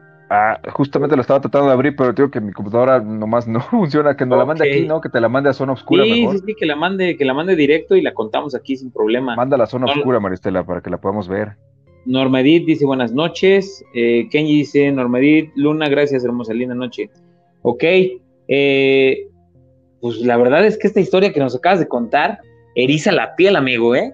O sea. Yo me la imaginé cuando la estaba leyendo. Claro. Y dije, ay, ay, ay. ¿Cuántas veces me he quedado yo solo con mis perros en las noches, no? Sí, no manches. Y, que uno nunca sabe, ¿no? ¿Qué, realmente es lo que está sucediendo debajo, debajo de la cama o dentro del closet pues, o en las afueras, ¿no? Claro, esta famosa, este famoso miedo que tenemos, ¿no? De que te decían, de que debajo de la cama te salía el coco, ¿no? O que no bajaras el pie porque te podían agarrar. Yo muchos años crecí con eso y sí, sí me daba el miedo de pararme en las noches para pues, simplemente poner los pies en las noches en el, en el suelo porque sentía que algo, que algo me iba a agarrar. Y no sé si recuerden que hace algún tiempo en algún programa conté lo que me pasó aquí en la casa, que de repente una noche yo sentí como la presencia de algo, de alguien de esas cosas raras, porque aquí en esta casa todo está muy tranquilo, nunca sucede nada, nunca pasa nada raro, nunca siento nada malo, pero pocas veces son las que llego a sentir ese tipo de cosas, ¿no? De, presencias, de energías. Y cuando eso pasa es porque realmente algo está ocurriendo, ¿no? Entonces, exactamente. Hay que estar muy atentos con todo eso. Cuando pase esto, no se asusten. Simplemente, si no quieren averiguar más y ahondar más, bueno, solo recen, solo pidan a Dios, encomiéndense, hagan un rezo y con eso pueden cortar quizá, ¿no? Esta situación si quieren ahondar más, pues traten de averiguar, traten de ver, preguntar quién eres, qué quieres, como lo hice yo, ¿no? Porque solamente así puedes averiguar qué está pasando. Exactamente, sí, exactamente. Fíjate, creo que Maristela ya, ya mandó, dice, ¿recuerdan el lugar donde era el McDonald's de aquí de Plan de Ayala? Ah, Una amiga estuvo trabajando ahí, pero dice que cuando iba al baño escuchaba risas y le dije, es que ahí murió una niña porque le picó una, un caracol, caracolillo. Y dice, pues ahora ahí es donde se aparece. Órale. Fíjate que yo ahí había escuchado, me imagino que todos escucharon, la famosa historia de la banca y el Ronald McDonald's, ¿no? Así es. Es, clásica. Que estaban los novios ahí que querían un McFlurry, creo, algo así, que dijo yo también. y como salieron, pero por, por pies, ¿no? Sí, es muy buena esa historia. Es hasta Carlos Trejo vino a investigar, supuestamente, ¿no? Que, que, vino a checar y todo. Quitaron después del famoso payaso que porque supuestamente también alguien había muerto, que le había dado un infarto y que se había muerto ahí porque el, Ronald lo había agarrado, ¿no? Supuestamente lo abrazó, se sentó junto a él Exactamente. y lo abrazó. Esa es otra también historia que se llegó a dar y que por eso fue que lo quitaron. Pero fíjate, hablando de McDonald's, también yo tuve la suerte de trabajar hace muchos años, mi adolescencia, mi juventud, o, sea, un viejo, me acuerdo, y, me contó uno, de los chicos que trabajaba ahí. Yo tenía yo un mes de haber entrado a trabajar en el McDonald's que está en el centro, aquí en el Zócalo. Fui chico McDonald's. Y, de repente de esas que me tocaba cerrar, y de esas que ya sabes, ya terminaste y te pones a contar historias. Y uno de ellos contó que otro trabajador, que ya no estaba en ese momento trabajando ahí, le contó que en una noche, cuando estaban haciendo el inventario, él subió porque es, creo que todos conocen el McDonald's del centro. Ustedes ven el primer piso, ven cómo está, está el mostrador, detrás está la cocina y al fondo, no sé si alcanzan a ver, se ven unas escaleras. Esas escaleras suben hacia la parte de arriba donde está el refrigerador, algunos baños y oficinas. Y entonces al subir ahí, este chico subió para pues, hacer el inventario. Estaban ya nada más como tres personas, unos haciendo la limpieza y él estaba haciendo el inventario. Que cuando él sube a hacer el inventario, que se topó con una persona que ahí trabajaba, pero que lo, que le pareció extraño fue el uniforme que traía. El, rostro se le hacía conocido, pero el uniforme que traía era como muy raro, muy como más viejo, que estuvo, que cruzó como dos palabras con él o tres esta persona se metió a, una de las bodeguitas que había ahí, no tenía otra salida más que esa, él se quedó como en el pasillo. Acto seguido, pasó como media hora, él no se movió de ese lugar, supuestamente es lo que contaba, que él no se movió para nada de ese lugar. Llega otro de los chicos trabajadores que sube y le dice, oye, pues ya acabamos, no sé qué, nosotros ya nos vamos, tú te vas a quedar al inventario. Dice, sí, dice, nada más que está otra persona aquí, este, yo creo que es de la mañana, dice, me parece que lo conozco, no sé si está haciendo inventario también él o algo así. Dice, ¿quién? Dice, no, pues una persona, dice, no me acuerdo de su nombre, dice, está ahí en esa bodega. Dice, no, pero es que no ha llegado nadie, solo estamos nosotros, los que habíamos quedado. Dice, no, dice, por favor, dice, no te hagas güey, que no sé qué, o sea, ya sabes, ¿no? Está ahí, ve a ver, va el cuate este, el, el que subió después, abre la puerta de la bodega, la luz apagada, todo en orden. Dice, aquí no hay nadie, prendió la luz, va, se para este cuate, se asoma y que se supuestamente dice que el rostro estaba pálido porque dice, yo acabo de hablar con él, estuvo aquí hace media hora, 20 minutos, estábamos platicando, se metió a la bodega y dice, no hay manera de que se haya ido, yo estoy en el pasillo, no hay manera de que me haya brincado, no me he movido de aquí. Lo buscaron, no encontraron nada. Y supuestamente que el tipo que había estado ahí había sido un cuate que se había muerto, no ahí en las instalaciones, pero que había trabajado ahí y que saliendo de trabajar había fallecido, lo habían atropellado, supuestamente. No manches. Es una historia que se contó ahí internamente, en algún momento a mí me la contaron, no sé si para espantarme, pero no está descabellada, es una de esas historias que te llegan a contar porque sí llegan a suceder, ¿no? Sí, claro. De que te topas con gente que posiblemente trabajó ahí y murió y regresa a su lugar, ¿no? Donde llegó a estar, ¿no? Y, no tanto con gente, ¿no? sino con energía, ¿no? Con estos entes realmente. Exacto. Porque, porque real, real, real son entes, pues. O sea, no, no, no es este, no es gente como tal. Y cuando te das cuenta que no son gente, eh, pues de carne y hueso, es cuando viene ahí el, shock, ¿no? Me imagino. Claro. O sea, tú, por ejemplo, sí, sí, sí, cuando te contaron, sentiste así los ah, pelos de punta, el frito y toda esa onda. Sobre todo porque te están contando de un lugar donde tú estás, donde tú trabajas, donde tú te mueves, donde tú andas. Entonces yo ya no podía evitar subir sin recordar eso que me habían contado y sentir ese escalofrío, ¿no? Porque llegué a entrar a esa bodega, llegué a pasar por ese pasillo, entonces ya lo traes en la mente y, sientes el erizar de la piel y la energía y estás haciendo algo y de repente ya sientes la mirada atrás, no sé, sí, sí te llegan a, a perturbar, ¿no? Esas historias. Es que por más, ¿no? Por más que tú digas, ah, no, yo soy bien machín y, a mí eso no me, no me da miedo, quieras o no, sí se sienten las vibras, o sea, sí, sí se llega a sentir como, hasta, eh, hasta llega un momento a sentirse nostalgia, ¿no? Yo, bueno, yo lo he vivido de esa manera, que muchas veces te cuentan ese tipo de historias y empiezas a sentir la nostalgia que se sintió en ese momento, ¿no?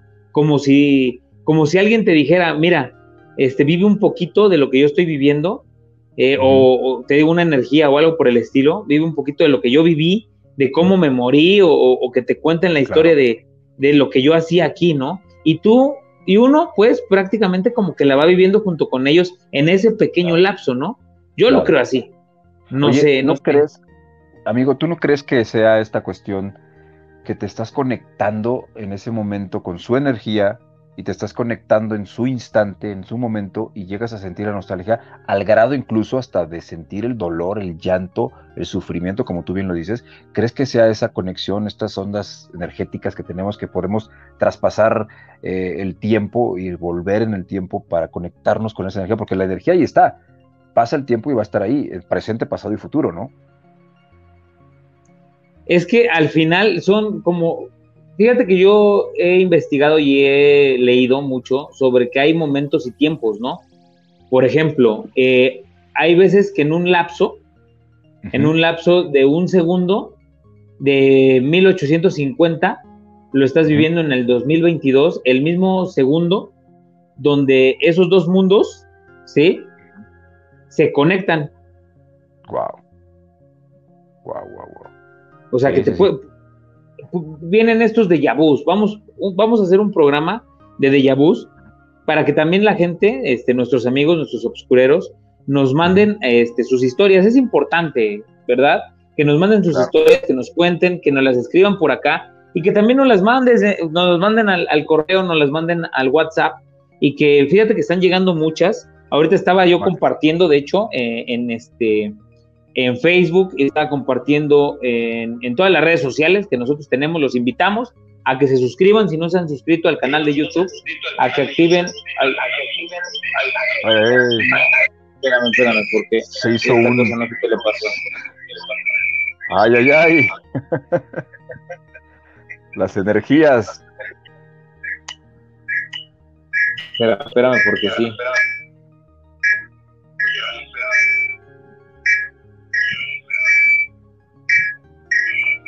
Y no quiere, ¿eh? No quiere, ¿eh? Ya. Está. Quieto, quieto, quieto. Lo que esté quieto. Pasa, quiétate, pasa, quiétate.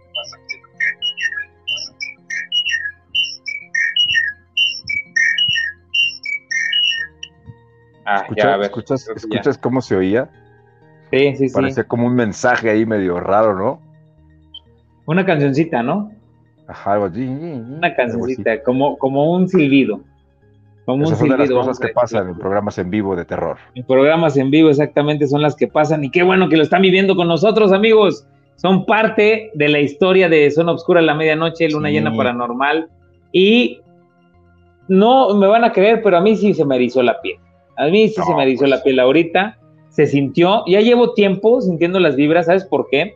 Fíjate que mi trabajo ahora también es eh, andar un poquito en, los panteones más, ¿no?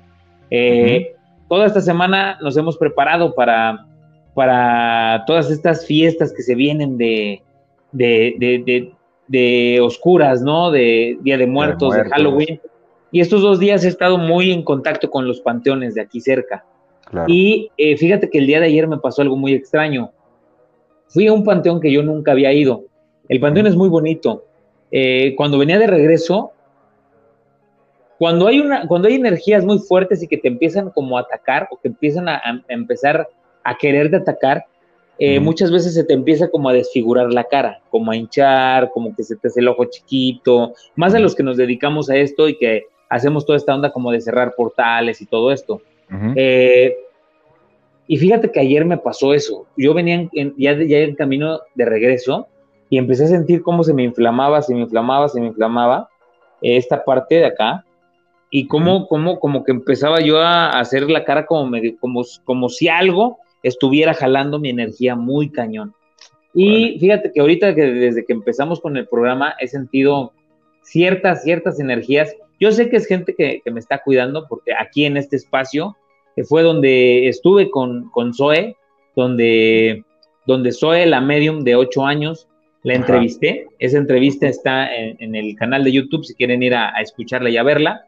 Eh, y aquí me dijo que había una persona eh, muy querida mía, mi abuelita, que estaba atrás de mí siempre, que siempre me estaba cuidando y que me decía que estaba muy orgullosa y que siempre me iba a proteger. Entonces yo me siento protegido, yo siento que, algo, que a lo mejor algo me quiere decir y que por eso están sucediendo este tipo de cositas, pero yo me siento muy bien, yo me siento fuerte, yo me siento eh, muy, muy, muy cobijado y sé que, que, está conmigo, que está conmigo y que me está protegiendo y que si hay algo que quiere hacer daño, no lo va a dejar, ¿no? Aquí está, aquí está siempre protegiéndome como, como toda la vida, como desde que llegué a sus brazos. Entonces, ahorita que dices eso, amigo, perdón, eh, la semana pasada yo traía una energía muy rara desde la semana pasada, el sábado después del programa, sentí una energía muy rara. En la noche, el sábado, me invadió una nostalgia muy fuerte al grado que lloré. De la nada. Sí, claro. Entonces toda la semana estuve como con una energía extraña. Y el martes, eh, hace unos días, bueno, ayer justamente, me desperté, desde la noche me programé y dije, a ver, ya basta, sea lo que sea, siento como que algo quería entrar en mí como que algo me estaba queriendo invadir y dije, no, sea lo que sea, seas quien seas, lo que me quieras hacer, porque siento que era, sentía como que era algo, algo, algo malo. Sí. Dije, quien me esté queriendo hacer daño, quien me esté deseando el mal, quien esté pensando en mí negativamente, que se le regrese tres veces tres. Yo doy amor, yo doy amor, yo doy paz, aquí está, para ellos todo mi amor, toda mi, mi paz. Y quien me quiera hacer el mal, que se le regrese el mal. Y desde ayer ya empecé como a calmarme y yo ya me siento a todo dar. Pero sí sentía yo como una pesadez, pero algo, como tú bien dices, algo me estaba protegiendo. Algo me estaba protegiendo, pero era fuerte, era algo fuerte, era algo que tenía mucho tiempo que no lo sentía así. Pues fíjate que estamos viendo cosas bien, bien, bien padres, porque aparte estamos viviéndolas completamente en vivo. Y fíjate que aquí Maristela nos, nos comparte, dice, a partir de los años 80 surgieron decenas de historias de conductores difícil de creer. Todos coinciden y aseguran que cuando, que cuando imprudentemente sitúan su coche muy cerca de las vías, con el riesgo de ser embestidos por el tren, sienten que su automóvil es empujado por una fuerza invisible que lo aparta del peligro y cuando bajan de su vehículo para ver qué ocurrió, observan por unos segundos varias manitas marcadas en el coche y luego desaparecen. Durante años se ha creído que los fantasmas, nada más que ahí ya, nada más leo hasta ahí, hasta los, los fantasmas. de esa decena de niños eh, muertos en el accidente son los que se preocupan porque no se repita una tragedia como la que les arrancó la vida a ellos. Todo esto no pasaba de ser una, una especie de leyenda urbana debido a que no había pruebas, hasta que en el año 2005 una investigadora norteamericana lograron, unos investigadores norteamericanos lograron tomar fotos de las manitas en un auto que con intención fue dejado muy cerca de la vía del tren y de forma sorpresiva, de pronto estas huellas desaparecieron. ¡Wow! Ah, y hasta el día de hoy se asegura que esto sigue sucediendo. El último reporte dado a conocer fue en el enero de 2020 y han pasado 86 años de esa tragedia y se cree que los eh, espíritus de, las de los niños, pero no estoy leyendo bien chiquita la letra, no eh, descansan en paz y a pesar de que se les ha hecho muchas misas y ruegos, todo eso, eh, dice, conclusión más fuerte es que quedarán ahí con la misión de ayudar a cuanto coche se quede pues ahí en apuros. Sí, pues justamente eso es lo que platicábamos, ¿no? Que las energías se quedan ahí atoradas. Y, pueden pasar cientos de años, miles de años, y a lo mejor para ellos, como tú lo dijiste hace rato, amigo, para ellos no pasan más que segundos, ¿no? Y lo vuelven a repetir, lo vuelven a repetir. Exactamente. O sea, son, son como te digo, estos vortex, eh, estos bucles que se repiten un segundo a la vez, un segundo a la vez, un segundo a la vez, claro. y viven todo el día en un segundo, en un segundo, en un segundo muchos que todavía no saben ni siquiera que ya no están acá. Fíjate que dice Eva López, ahora sí, hasta palomitas me fui a hacer. Están buenísimas las historias. Qué bueno que les están gustando. Es que son las eh, buenas. Demetrio Cano dice, cuando te ocurre, porque me ha ocurrido, es un pánico terrible e incluso el cuerpo lo manifiesta de una manera única. Me refiero a tomarte de frente, a toparte, me imagino, toparte de frente a un ente o energía. Sí, exactamente. Normedit, por todo lo que pasó, por estos sonidos que escucharon totalmente en vivo, amigos, manda unas caritas de asombro. Eh, también pregunta qué fue eso. Fueron ahí unos, unos sonidos raros.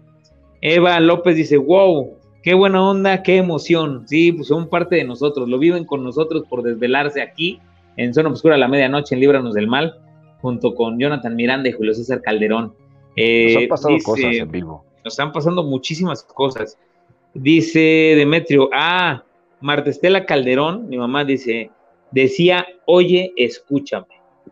Que eso era lo que se escuchaba en los sonidos. En el sonido. Que acabamos. Que acabamos claro, o sea, si, si logramos poner una grabadora, eh, eh, de hecho, el próximo sábado lo vamos a hacer. Vamos a, a grabar este, sonidos. Yo voy a estar grabando con mi teléfono, voy a estar grabando lo más que pueda para ver qué capto y después escucharemos la grabación, porque seguramente algo vamos a captar. Sí, eh, claro. Es impresionante cuando captas, digo, yo les he contado aquí que a las 3 de la mañana, cerca de la barranca donde vivo, se escucha este ruido de los perros, lamentos, cosas raras, que ya es algo muy común para los que vivimos aquí. Creo que todos los que lo escuchamos ya ni nos sorprende, ¿no? Pero yo creo que la gente que venga de fuera, si lo llega a oír, sí se espanta, porque sí es muy recurrente. Tres de la mañana, tres y cacho, los mismos sonidos de lamentos. Y pues bueno, vamos a ver qué pasa. Y me impresionó eso que dijo ahorita, ¿eh? Tu mamá, de lo que decía. Habrá que escuchar, lo voy a revisar después, la grabación. Sí, yo también lo voy a revisar terminando, lo voy a revisar para ver qué, qué se escuchaba. Eh, dice, Eva dice, pero ya pasó como tres veces, chicos. En otros programas también nos ha pasado, pero muy poquito, muy, muy poquito, casi imperceptible. Yo, yo sí he alcanzado a, escucharlo, pero, pero ha pasado muy poquito. Qué bueno que lo puntualiza Eva. Y Demetrio Cano dice, ya vienen, se dice, exactamente, ya vienen, ya están a nada de, de estar otra vez con nosotros y de disfrutar todo lo que le vamos a poner en las ofrendas. Quien cree, en poner ofrendas y que no, pues también es respetable. Este, nos dice Kenji Aris, está buenísimo el programa. Me asusta, pero me gusta. Ja, ja, ja, ja, Qué bueno, qué bueno. Tiene una misión Kenji, grabar, eh, que ponga a grabar algo, su teléfono, sonido o algo, para ver si escuchamos algo de lo que ella ha escuchado, ¿no? Exactamente.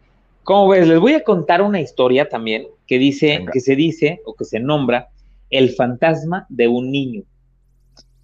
Tendría ocho años de edad, me relata uno de mis vecinos. Jugaba con mi hermano fútbol y eran como las diez de la noche. El balón se nos voló a la azotea de la casa y fuimos por él. Cuando lo agarramos, nos asomamos atrás de la casa y vimos a un niño que flotaba y le brillaban los ojos. Nos dio mucho miedo y nos metimos a la casa. Al día siguiente fuimos a donde estuvo el niño y no encontramos pisadas o algo así. Esto ocurrió hace mucho, cuando en la colonia había muy pocas casas y ninguno de los vecinos tenía niños pequeños. Pasó el tiempo y de repente este niño comenzó a aparecerse en la casa. La primera vez sí nos impactó a todos. Eran como la una o dos de la madrugada cuando de repente escuchamos cómo tiraron los platos en la cocina. Todos fuimos a ver y no había nada. También escuchamos qué pasaba corriendo en la sala y pues nos daba miedo asomarnos para ver qué había. Mi mamá llamó a un cura, bendijo la casa y el asunto empeoró. Una noche, mientras estaba en mi cama, ya para dormir, sentí en mis pies un bulto. Yo estaba, yo estaba tapado de la cara, con la luz apagada. No podía ver bien. Sentí de nuevo el peso de alguien y de repente las manos de un niño sobre mi cuerpo. Me armé de valor, me quité la cobija y me cubrí el rostro y no había nada. A mi hermano le pasó lo mismo, pero él sí se puso a gritar. Lo que hicimos entonces fue dormir ya con una luz encendida. Pasaron los días y todo regresó a la normalidad. Hasta la fecha seguimos viviendo en esa casa y ya no nos ha ocurrido nada extraño. Cañón, ¿no? Bastante. Qué buenas historias, la verdad, qué buenas historias. Este, qué buen programa. No sé ustedes, amigos, pero es un programa que, nos, ha, nos ha traído muchas historias buenas. Nos ha traído cuestiones ahora paranormales también dentro del en vivo. Y este, fíjate que también nos escribe María Estela. Hay una historia donde uno de mis amigas vive con un duende, pero está fuerte porque su mamá murió porque de la impresión la señora murió y se divorció porque su marido no quiso quedarse en esa casa. Órale. Dice Marta Estela, ya están aquí llegando desde los primeros días de octubre, por eso los campos se visten de amarillo y se van los primeros días de noviembre. Recibámoslo, recibámoslos con mucha alegría. Exactamente. Claro. Hay que, hay que recibirlos con mucha alegría, con mucho entusiasmo, porque los que creemos en esto, en que hay una vida después de la muerte, eh, tenemos la posibilidad de poder tener contacto con esas personas que ya se nos han ido y que las seguimos recordando y que las seguimos amando y las seguimos queriendo y que las seguimos esperando cada, cada año, ¿no? Claro.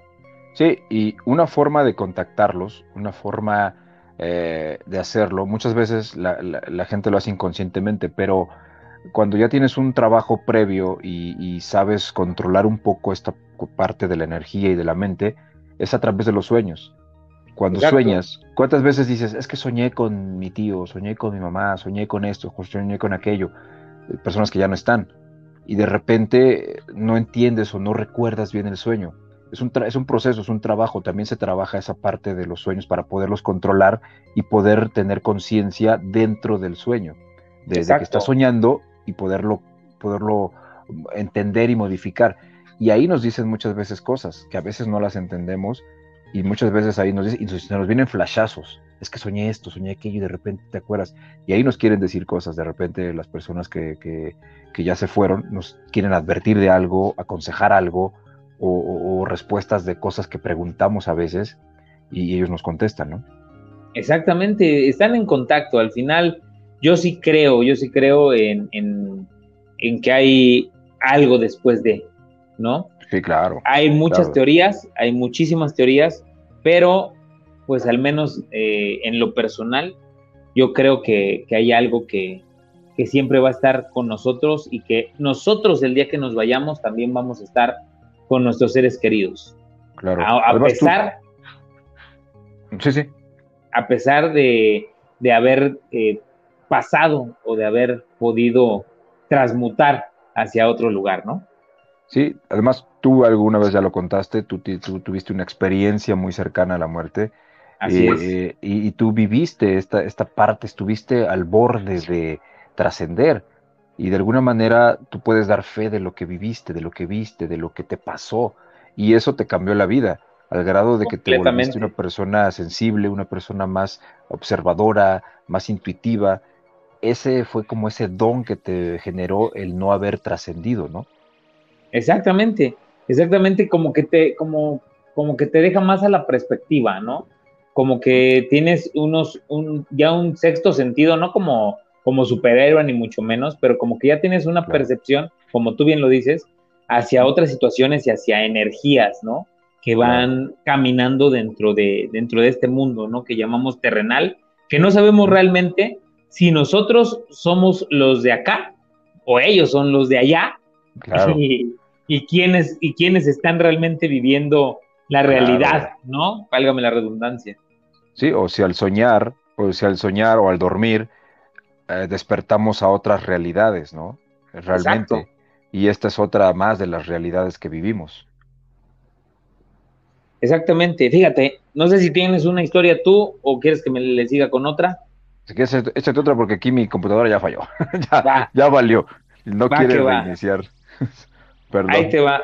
Ahí les va, este obscurero se llama Un portero fantasma. Soy originario de Guerrero, pero llevo muchos años viviendo en la capital. Aún tengo familiares en mi estado y los fui a visitar. Esto que les contaré me ocurrió en los años 80 nos platica Esther, maestra de primaria. Estaba en casa de mi tía cuando recibimos la noticia que el primo Alfonso había muerto. Era un familiar alejado de la familia. La verdad, nunca lo conocí. Y mi tía tenía vagos recuerdos de él porque se había alejado desde hace muchos años por un pleito que tuvieron. Por esos días hubo una fiesta en el pueblo y nos invitaron.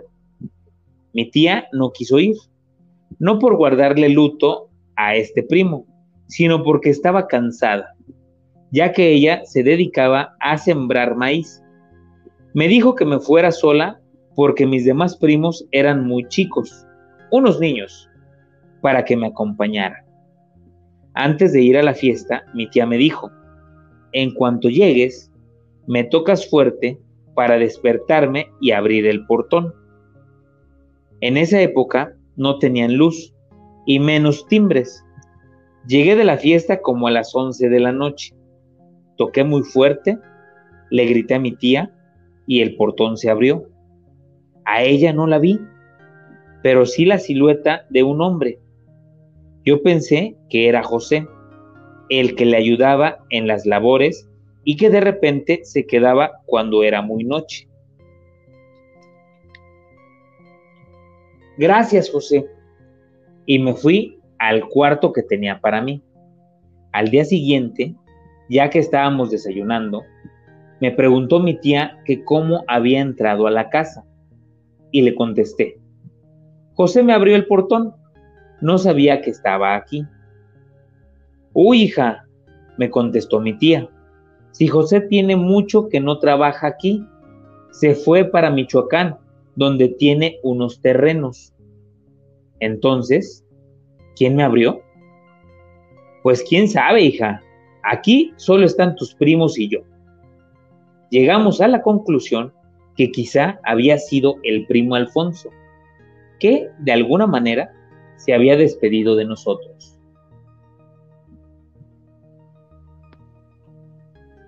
¿Qué les parece? ¿Qué les parece esta historia? Wow. Buena, ¿no? Buena sobre el portero. O sea, imagínate cuántas historias también no hay de esas, ¿no? Que, se despiden de las personas, que aunque no sean tan, tan arraigadas, que no sean tan cercanas, van a despedirse de esos seres queridos, ¿no? Para no dejar nada, porque si había problemas, ellos se quedan por esos problemas. Entonces es mejor dejarlos, dejarlos ir, que, que se vayan tranquilos que ya no estén eh, viviendo ni se estén flagelando con los problemas o el dolor que todavía pudieran existir aquí en la tierra.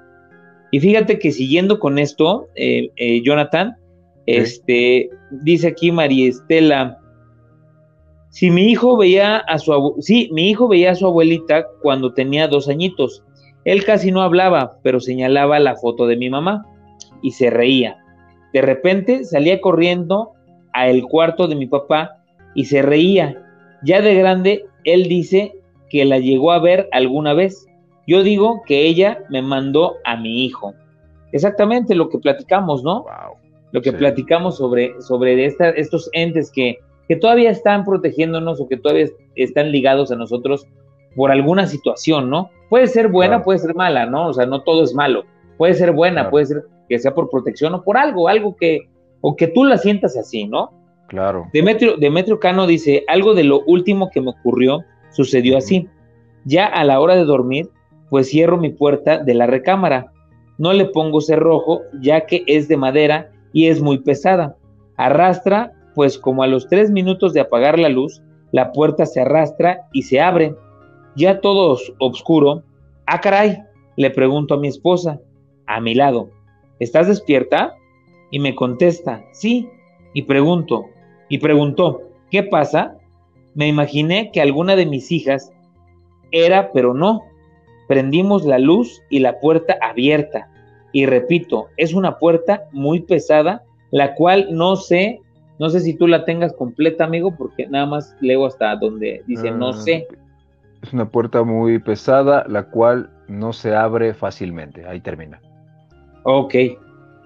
Buenas historias, ¿eh? También de Demetrio, de Marta. Sí, cómo no. Estela, de Marta Estela, de todos, de todos, la verdad. Este, grandes historias. Es una noche de miércoles, ahora sí, completamente aterradora. Ya casi vamos a llegar a la hora y media. ¿Qué les parece? Faltan cuatro minutitos. Cerramos con la hora y media, ¿les parece? Sí, sí, sí. Y dejamos algunas historias para, para nuestro próximo, programa. No, recuerden que el próximo lunes tendremos el especial de Halloween. 31 de octubre, lunes próximo, desde las 9 de la noche, vamos a estar en programa en vivo con los colaboradores de Zona Obscura a la Medianoche, Jonathan Miranda, Vamos a Black, va a estar Isaac Cos, van a estar varios de los colaboradores que tenemos dentro de Zona Obscura a la Medianoche y dentro de Líbranos del Mal, este próximo lunes especial de Halloween, donde aparte vamos a estar completamente caracterizados, caracterizados de algún personaje de Halloween. Y otra vez me voy a tener que poner mi máscara de cada año. Como, cada año nos disfrazamos para que entremos en este mood, en este mood que nos gusta, que nos fascina, ¿no? Que es algo, algo que, lo sentimos este, rico, ¿no? Que lo sentimos a gusto. Por eso estamos en esto, ¿no? Sí, no, y yo les recomiendo que este fin de semana hagan maratón de películas de terror. Yo, yo lo voy a hacer eh, empezando el viernes.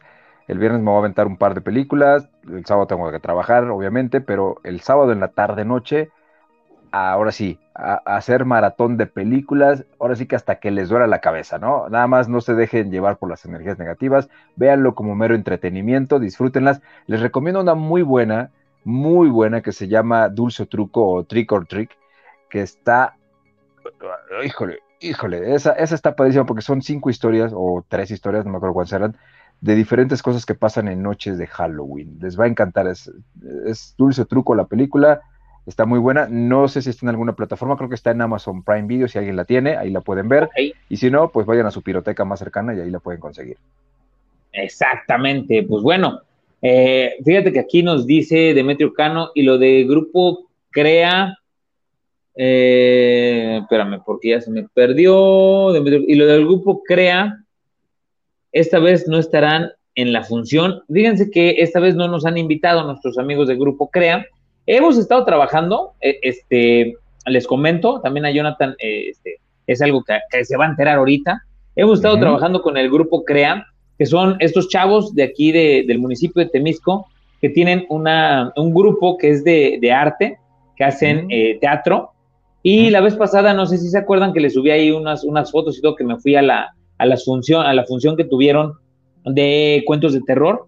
Este, le mando un saludo a mi buen amigo eh, del grupo, del grupo Crea, que, que la verdad trabajamos en conjunto muy padre. El próximo año traemos unas cosas este, pensadas ya para, para el próximo año, literalmente el próximo año en Día de Muertos, que vamos a hacer ahí unas funciones y vamos a hacer unos eventitos muy padres. Espérenlo, espérenlo. este, pues me voy a poner en contacto ahí con, mi buen amigo eh, para que a ver si, si, si nos quiere ahí invitar para que grabemos algo ahí en... Eh, ahora creo que van a estar en Cuernavaca, ya no van a estar aquí en Temisco, va a estar en Cuernavaca. Creo que hay funciones 30, 31, 1 y 2. Si, si ustedes quieren checar este, las funciones, pues vayan a la página oficial del grupo CREA. Voy a hablar este, aquí con, el buen amigo para ver si igual podemos regalar algunos pases. Y si no, pues nosotros también los mandamos, los mandamos a, este, a este padrísimo, padrísimo teatro y esta función que la verdad vale mucho la pena. A mí me gustó mucho. Y pues igual nos lanzamos, ¿no? En una de esas nos lanzamos y hay tiempo. Claro que sí, podemos estar por ahí. Y también fíjense amigos que vamos a tener entradas para que se vayan a ver la película de Halloween. Es bien fácil. Si quieren ganarse entradas, simple y sencillamente tienen que estar en el próximo en vivo de Líbranos del Mal, Son Obscura la medianoche. ¿Qué va a ser cuándo? Pues el 31 de octubre. En el especial vamos a estar regalando cuatro entradas para que se vayan a ver la película de Halloween, La última noche, creo, o la última batalla, no me acuerdo cómo se llama.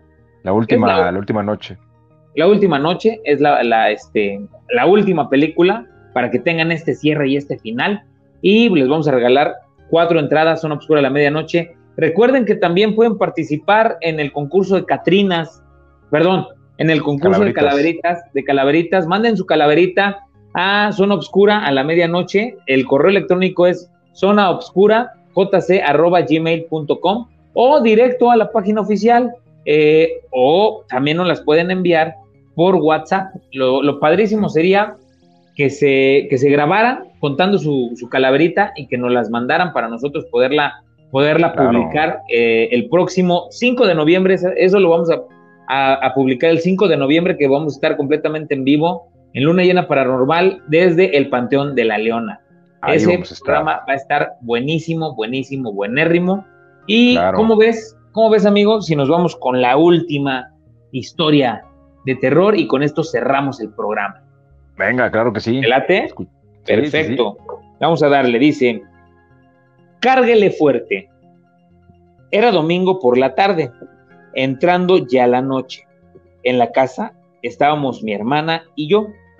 Mi hermana se llama Laura el día había sido aburrido y para acabarla se nos había ido la luz. Como no había nada mejor que hacer, nos pusimos a escombrar un poco. Teníamos que cambiar de lugar una televisión vieja y pesada a la sala, porque el cuarto en el que estaba se iba a remodelar.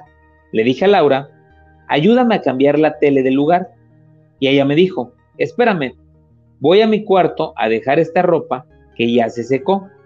Vi que salió de su cuarto y le dije, vamos a moverla, agárrala fuerte. Una, dos, tres. Cargamos la tele. Avanzamos medio pasillo en penumbras y la tele se nos cayó. Enojado le dije a mi hermana, ¿cómo será Suata? Te dije que la cargaras. De repente escuché una voz atrás de mí que me dijo, ¿A quién le hablas?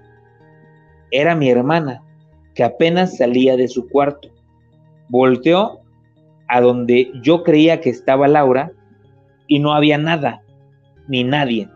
Esto me lo contó una amiga que no es dada a las fantasías. Wow. ¿Cómo ven? Wow, wow, wow, wow, wow. Eso es muy común, amigo? El, de repente ver cosas que pasan o... Energía. que se esconde en la bodega. Eh, híjole, sí, la energía que está ahí, ¿no? Sí, la energía que estaba ahí y la verdad, digo, son historias. Este, ya veo, ya estamos entrando en, en tema. Vamos a ir por una más, ¿les parece? Vamos a regalarles una historia más una más, una más. una más, con esto cerramos porque ya no estamos pasando del tiempo. Bueno, aquí no tenemos tiempo, pero también para que vayan y descansen porque ya casi son las 12 de la noche. Este, la hora, la hora penumbrosa. Y vamos a contarles la historia que se llama Un hombre en llamas. Hace muchos años, cuando apenas estaban construyendo mi casa, me platica un vecino. El albañil que estaba terminando los detalles me dijo que ya no quería seguir más en la casa porque lo habían espantado muy feo. Le dije, a ver, a ver, don Marciano, perdón, don Macario, explíqueme bien a qué se refiere. Mire, joven, yo trabajo solo y de repente siento que ya no lo estoy, que alguien me está mirando y, tantito peor, escucho carcajadas muy feas. Al principio no le creía, pero ya cuando lo vi muy espantado, comencé a tomarlo en serio. Este albañil era muy trabajador, por eso también me desconcertó que me dijera esto, a lo cual yo veía como un pretexto para que le pagara más o para que dejara el trabajo a medias. Ya le falta poco y fue cuando me dijo lo siguiente. Van dos veces que veo a un hombre en llamas. Está usted marihuano, le dije, molesto. En verdad, patrón, el señor que he visto brilla como el fuego. No le creí nada y hasta la fecha no le creo. Pero lo que sí es verdad, porque a mí me pasó, fue que ya viviendo en esta casa escuchaba en la madrugada las risas de un niño primero en el patio y después en la sala. Me sorprendió mucho y me acordé de lo que hacía el albañil. Me dio mucho miedo y nunca me animé a asomarme para ver quién era. ¿Qué caso tenía si en ese momento vivía solo? Dejé que pasara el tiempo, las risas cesaron y lo que comenzó a ocurrir fue que me escondía o me movían las cosas del lugar. Para pronto le hablé a un sacerdote amigo de la familia. Bendijo la casa y se terminó todo el misterio. ¡Wow! Son historias, historias que la gente cuenta, historias que ha recabado un escritor en algunas páginas. Son 50 historias que poco a poco se les vamos a ir contando. Pero hoy, Muy bien. Hoy en Zona Obscura la medianoche en Líbranos del Mal, podemos cerrar el libro, desearles buenas noches e irnos a descansar. Y solamente invitarlos a que nos sigan escuchando y viendo el próximo 31 de octubre en el especial de Halloween, donde les estaremos contando más historias de terror, de monstruos y de entes que no se han ido de este lugar. Le agradezco a mi amigo Jonathan Miranda que haya estado esta noche con nosotros, a todos ustedes que se han estado desvelando miércoles con miércoles, que gracias a ustedes seguimos aquí haciendo pues todo este merequetengue de programas para que ustedes se asusten un poquito, se desvelen un poquito y hoy justo siendo, ahorita justo siendo las 12 de la noche, le agradezco a Jonathan que nos acompañe y que nos deje sus redes sociales y dónde podemos escucharlo, verlo, sentirlo. ¿Dónde vas a estar, mi amigo? Perfecto, amigo. Pues ya saben, Jonathan Miranda, locutor MX, Facebook, Twitter, Instagram y YouTube. Y por supuesto, nos escuchamos el próximo lunes en este programa especial de Halloween. Y seguramente el miércoles tendremos también programa. Y el siguiente sábado, ya saben, estamos en el Weekend by Request. Bueno, este sábado también y el próximo Weekend by Request. Y por supuesto el 5, el 5 de noviembre tenemos Luna Llena Paranormal con este especial también de Día de Muertos, de Halloween, un resumen de todo lo que vivimos y lo vamos a disfrutar desde el Panteón de la León. Así que muy atentos a las redes sociales. Gracias amigo, buenas noches y aquí estamos. Así es amigo, pues muchas gracias. Y efectivamente el 31 es el especial de Halloween, que es lunes y el miércoles no puede faltar, 2 de noviembre, Día de Muertos y especial.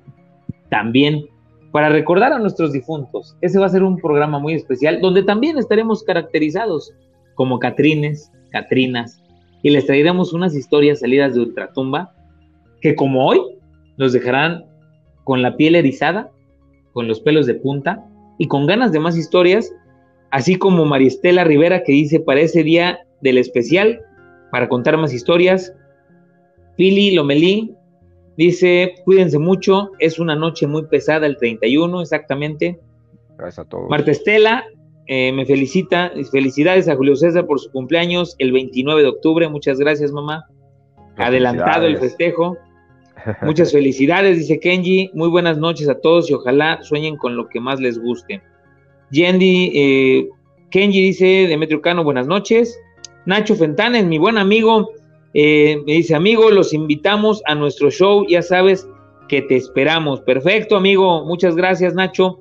Él es el del grupo Crea, él siempre nos invita, siempre nos está este, apoyando en muchas cosas y vienen cosas bien, bien padres.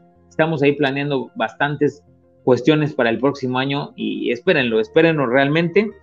A mí solamente me queda decirles gracias, que descansen, que sueñen con lo que más, con lo que más les guste, con lo que más quieran, crean en lo que crean, siempre eh, dénselo a alguien, a alguien en especial, a un todopoderoso y siempre tengan la protección de esa persona que, de esa persona ente, de lo que ustedes crean.